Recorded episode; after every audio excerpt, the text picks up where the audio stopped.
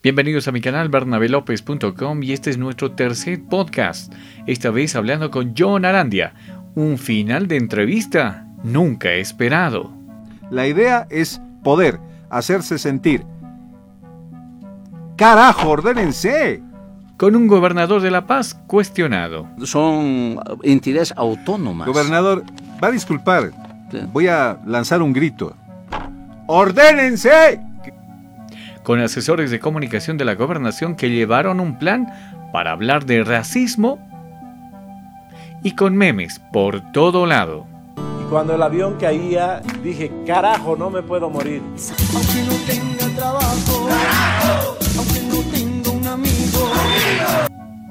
Hoy estamos con John Arandia, periodista, presentador, decano de la Unifrance y ahora nuestro invitado para hablar del carajazo. Hola John, bienvenido y muchas gracias. Hola Bernardo, ¿cómo estás? Un gusto saludarte. Muy buenas noches, espero que estés abrigado, el frío recrudece en La Paz. John, vámonos a esta pequeña conversación que sin duda es productiva para que la gente un poco pueda entender qué hubo detrás de esa reacción tuya. ¿Qué pasó ese día, John, con el gobernador Félix Pazzi? Bueno, fue una entrevista, entró muy bien él a las 10 de la mañana, incluso le acompañé desde la puerta, pero el momento que llegó a la radio, él también estaba llegando. Así que lo acompañé para pasar todo el cordón de bioseguridad que tiene la FIDES y me ingresó a la cabina de la, radio. Me acompañó todavía unos 10 minutos en el comentario que hicimos y entramos a hablar de este tema de las decisiones que hay entre autoridades. No, la verdad es que yo escuché, escuché escuché su determinación, escuché sus explicaciones, escuché las características de lo que él proponía. Y empezamos a, apuntar qué es el trabajo que nosotros tenemos que hacer, ¿no? Uno de estos momentos, digamos, fuertes fue cuando él dijo no vamos a sacrificar, digamos, a las personas eh, eh, eh, sanas por el tema de las enfermedades, por ejemplo. Y la respuesta mía que recibió es, disculpe, ¿cómo? No, no, de lo que se trata no es de sacrificar, de lo que se trata es de cuidar a la gente de la cuarentena, que ellos no se contagien, ¿no es cierto? Porque según él, claro, los que tienen que recibir, digamos, la, el cuidado, la sanción o el castigo, como quiera llamarse, son la gente que está definitivamente enferma.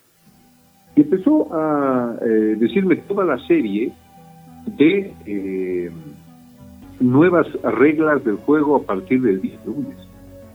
Entonces ahí es donde yo le dije, a ver, es que no se entiende. La alcaldía dice una cosa y usted dice totalmente otra. ¿Quién le vamos a hacer? Eso es el tema de la desinformación.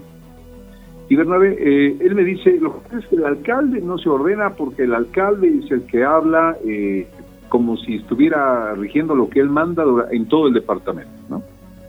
Pero claro, yo sé que es el tema de las alcaldías. No se reúnen, no coordinan, no coordinan y él me siguió hablando de ese tema, de lo que proponía, de lo que se había reunido, etcétera, etcétera, etcétera. No tengo nada con el tema de normas y el acuerdo en que hayan llegado con la reunión que el gobernador ha tenido.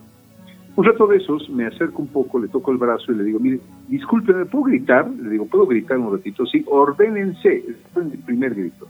Ordénense. Sí, sí, Y ya, ya siguió, ya siguió el gobernador mira que yo agarro y de entrada les digo, voy a gritar, ¿eh? con su presencia voy a gritar. Y un poco más allá, sigue el hombre explicándome. Y yo digo, ok, mira, lo he dejado hablar, aquí tengo una conclusión. Aquí cada quien tira por su lado. Y le digo, ¿sabe qué, gobernador? Mientras usted dice esto, el alcalde dice esto, el gobierno no se mete, ¿qué va a pasar el día lunes? O sea, ¿no valen las muertes? usted se puede morir, ¿no? Uno se puede morir y demás. Aquí lo que estoy viendo, yo di mi conclusión como periodismo de opinión, lo que le está importando en este momento a los actores que están decidiendo nuestras vidas es lo político, el figurar, el aparecer, ¿no? Y no les importa más, dice, pues si no quieres reunirse conmigo, que no se reúna, yo saco mis propias medidas, la autoridad viene dice, yo saco las mías propias. A ver, en este momento especial está por encima el hacerse ver y el tema político.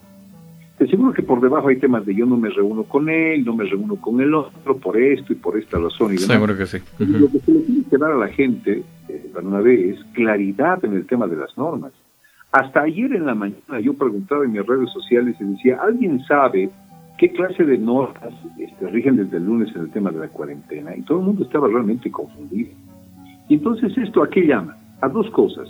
o salir a las calles y desobedecer, cosa que ya ha empezado a suceder, porque esta mañana un montón de gente en el centro de la ciudad, me asusté la cantidad de gente y de movilidad Y en el alto también lo están empezando a hacer. Y cuando tú les digas y los arrestes, ¿qué te van a decir? ¿Por qué salen? Porque yo le hago caso al gobernador, no yo le hago caso a la alcaldesa, no yo le hago caso al alcalde. Es decir, tienes para escoger, tienes para escoger.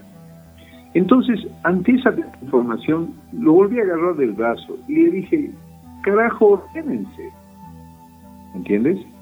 Y ahí viene el comienzo de la historia, querido Bernabé. John, eh, fue una expresión, perdón que te corte, fue una expresión eh, pensada, natural, eh, era tu rabia, ¿Qué, había ese momento? No, no, fue, no fue nada preparado, no fue nada ni menos pensado. Y si fue la desesperación de que el gobernador siga hablando de las medidas y de la descoordinación de las autoridades y se juegue con lo más preciado de la gente que es la vida. Bernardo, no estamos en un tema de campaña, un temita de una plaza, un puente, etcétera, etcétera. Ni siquiera estamos en un momento de desastre de una riada, ¿no? Nada. Es la salud. Eso es poco, digamos. Estamos en una pandemia donde la gente puede morir. Por parte de las autoridades, la gente puede morir. Entonces tienen que tener pues la obligación de reunirse, conversar, de coordinar, de recibir información. Y esta información desde este lunes debía salir desde el viernes pasado, por lo menos mínimamente, con spots en la televisión, con mensajes en la radio, con publicaciones, para que la gente sepa qué hacer.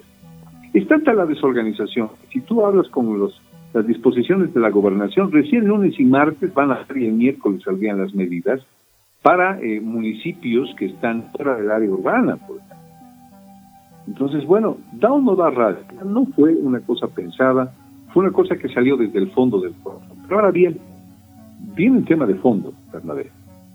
Este fondo es que, disculpa que vuelva a reiterarlo y en tu, en tu eh, estas palabras, yo no le dije váyase al carajo, ¿no? Ni mi expresión fue usted es un carajo. ¿O qué carajo me dice? No, no fue eso. Fue un carajo, ordénense. No fue una expresión hacia él. Exacto, e, eso, eso, yo, eso yo quiero puntualizar. Cuando yo empiezo a ver la entrevista, empiezo a escucharla, eh, lo dices no solo al gobernador, sino que creo que eh, lo dices a un conjunto de autoridades, no sé si, si, si, estoy en lo correcto, y segundo, parece que se lo tomó de manera personal, ¿o tú qué dices? Ah, no se lo dije a él, no se lo dije a él para nada. Se lo dije al conjunto de autoridades y es ordénense. Ni siquiera dice ordénese, ¿no? Es ordénense. Y el carajo, bueno, salió de lo más profundo del corazón.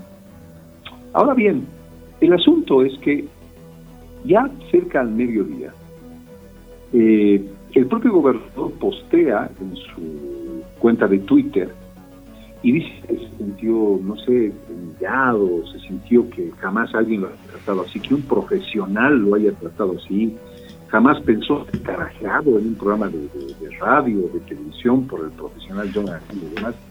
Y digo, ah, caramba, ¿qué pasó aquí? O sea, se sintió aludido el gobernador. Se sintió aludido el gobernador. Yo dejé que eso pasara y esto empezó a crecer porque él posteó eso.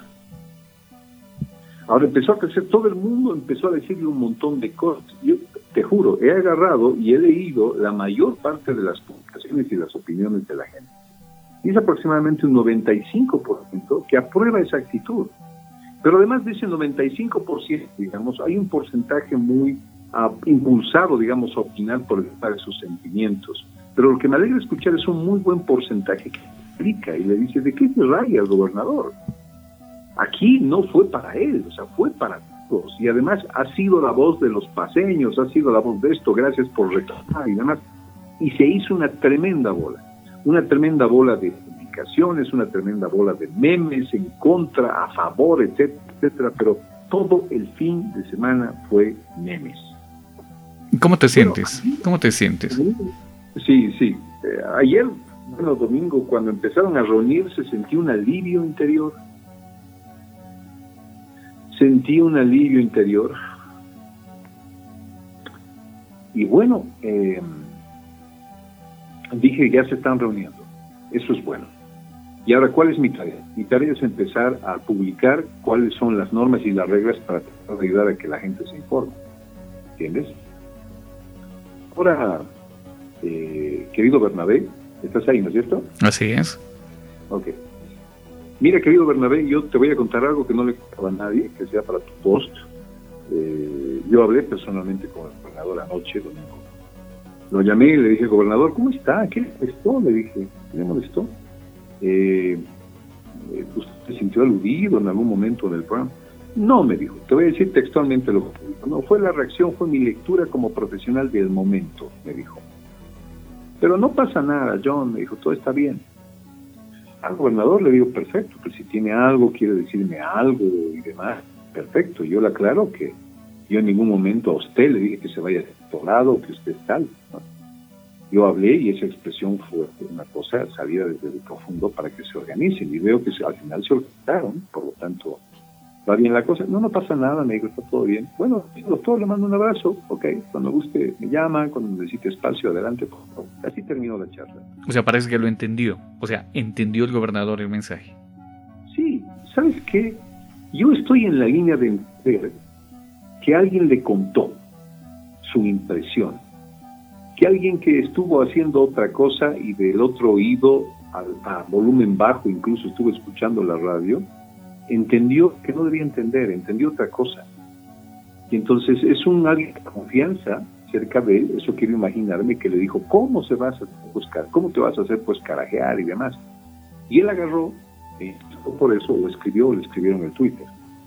Lo que generó toda esta avalancha, avalancha de críticas contra el gobernador. Pero bueno, Dije, no, perfecto, no digo nada más. Hoy comencé el programa tranquilo, ya no quiero referirme al tema en la radio, menos utilizar mi medio de comunicación para tratar de explicar algo, creo que es totalmente explicado. Los periódicos que han sacado esta información han explicado por demás bien, ¿no? Excepto una publicación de Radio Lee, que es increíblemente tergiversadora, digamos, en el tema, tratando de sacar radio político. Pues sabíamos un poquito por dónde viene, digamos, Radio Libre. Pero que esto es la, radio de la gobernación, ¿no? Eh, hablemos con nombre y apellido. Ahí podías escuchar libertad de expresión en algún momento, sí, perfecto, pero había sido otra radio manejada, digamos, por el poder político de, de, la gobernación, ¿no? Ahora bien, pero hoy bien llegó al mediodía y hubo otra, otra sorpresa. No sé si te enteraste, querido Bernabé.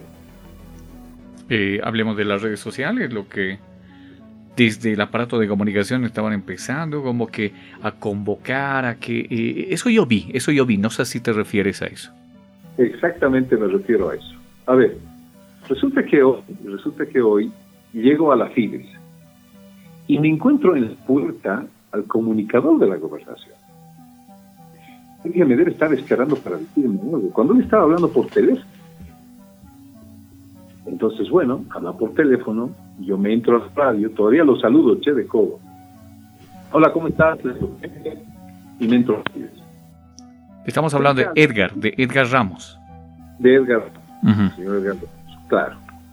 Ahora, eh, cerca a las, a las once y media recibo un WhatsApp y me dice, mira lo que está saliendo en el grupo del partido político Tercer Sistema de Pachi.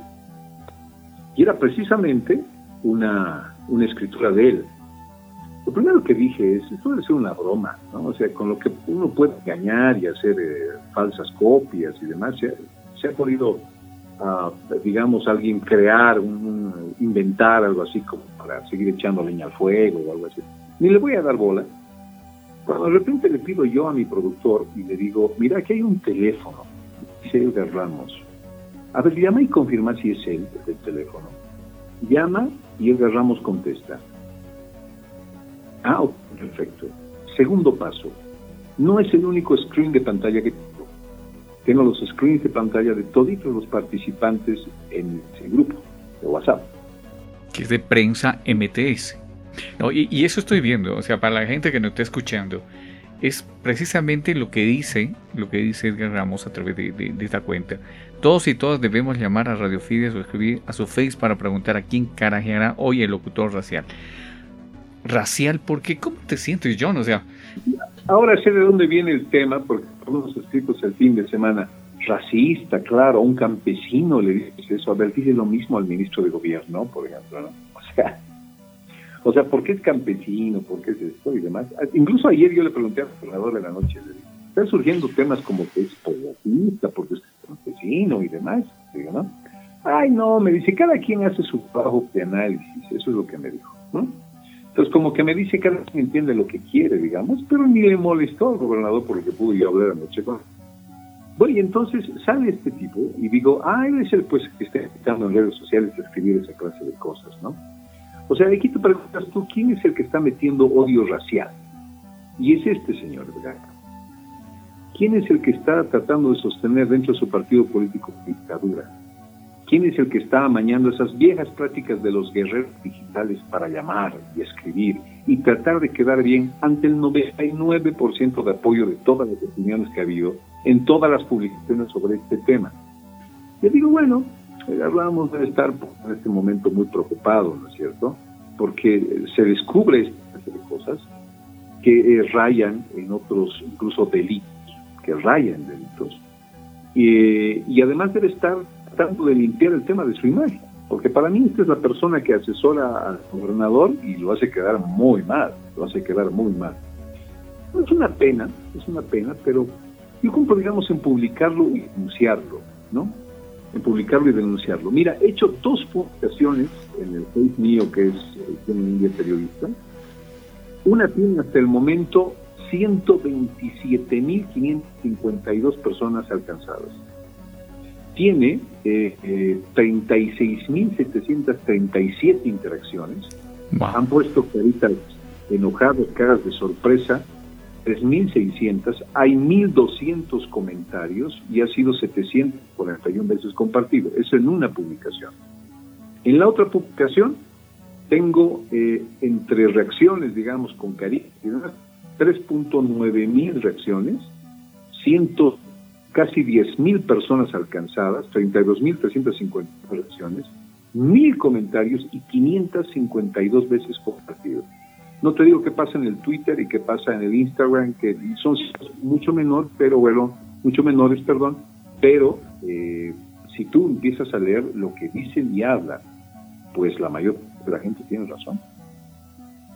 Esto es este amedrentamiento, esto es, ir en contra de la libertad de expresión. Esto es una especie de aprendizaje de dictadura.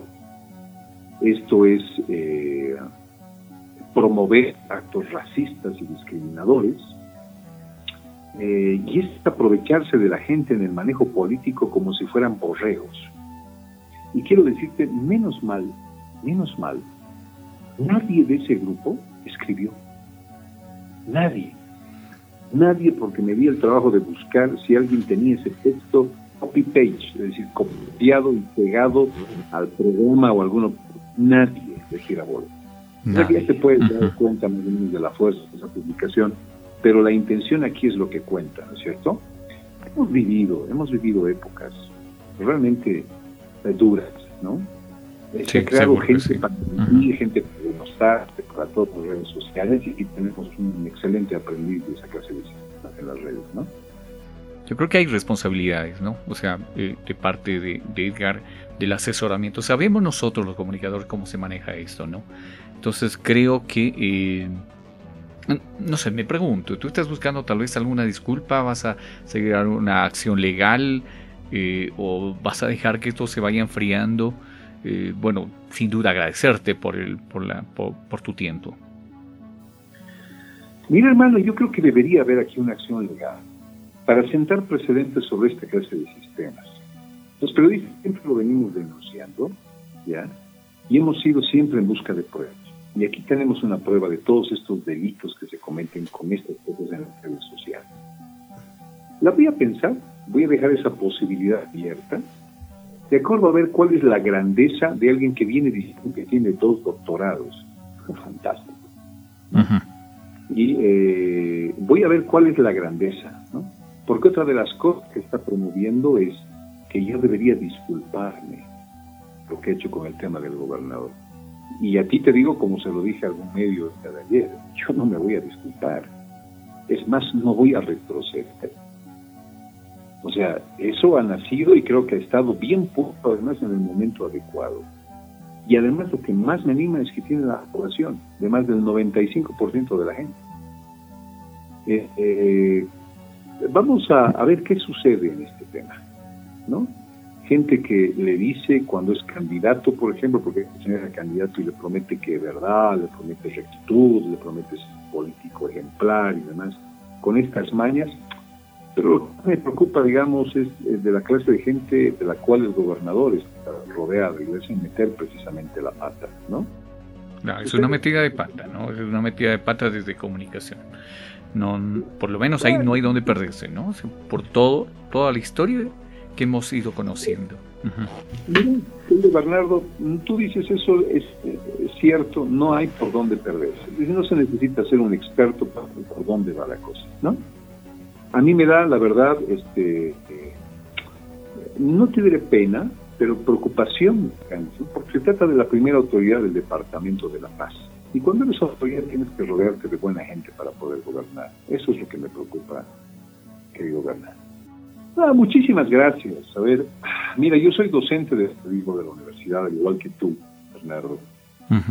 Eh, y, o Bernabé, perdón. Y resulta que le enseñamos a la gente que el que se enoja pierde. Le enseñamos a la gente que eh, hay que tener sumo respeto a la audiencia. Pero siento que este carajo ni ha pasado la, raya de la práctica del periodismo, ni ha sido un insulto para absolutamente nadie. ¿No? Si alguien se ha sentido agraviado con esto, disculpas, pero es algo que nace desde el fondo del corazón, un grito desesperado pensando en la gente. Yo he en la gente que veo la gente todos los días porque salgo a trabajar. He pensado en mi madre, he pensado en mis hijos, he pensado en mi esposa, he pensado en mi familia, he pensado en mi abuela. Tengo una abuela de 99 años, Bernabé. He pensado en ella y ante la responsabilidad de las autoridades que sean las primeras que tienen que dar el ejemplo, yo creo que no solamente a meditar carajo, me acojo a la gente que ha publicado y ha dicho que dirían tres o cuatro cosas más, no quiero ni imaginarme cuáles serían, ¿no es cierto? Ante lo que el país está pidiendo, una claridad en el tema de acciones para sentirse tranquilo y que esta pandemia pase pronto. Te agradezco por la oportunidad, mi querido Berna, amigo del alma, un abrazo. Eh, estaré siguiendo tus podcasts mucho más seguido. Te felicito por el trabajo. Aprovecho un día después de enviarte un gran abrazo virtual eh, Muchas gracias. Un abrazo. Un abrazo. De esta manera concluimos nuestra entrevista con John Arandia, hablando del famoso carajazo. Y ahí está. Ahí están las, las palabras de este gran periodista. Muchas gracias, John. Será hasta otra oportunidad. Hasta dentro de poco.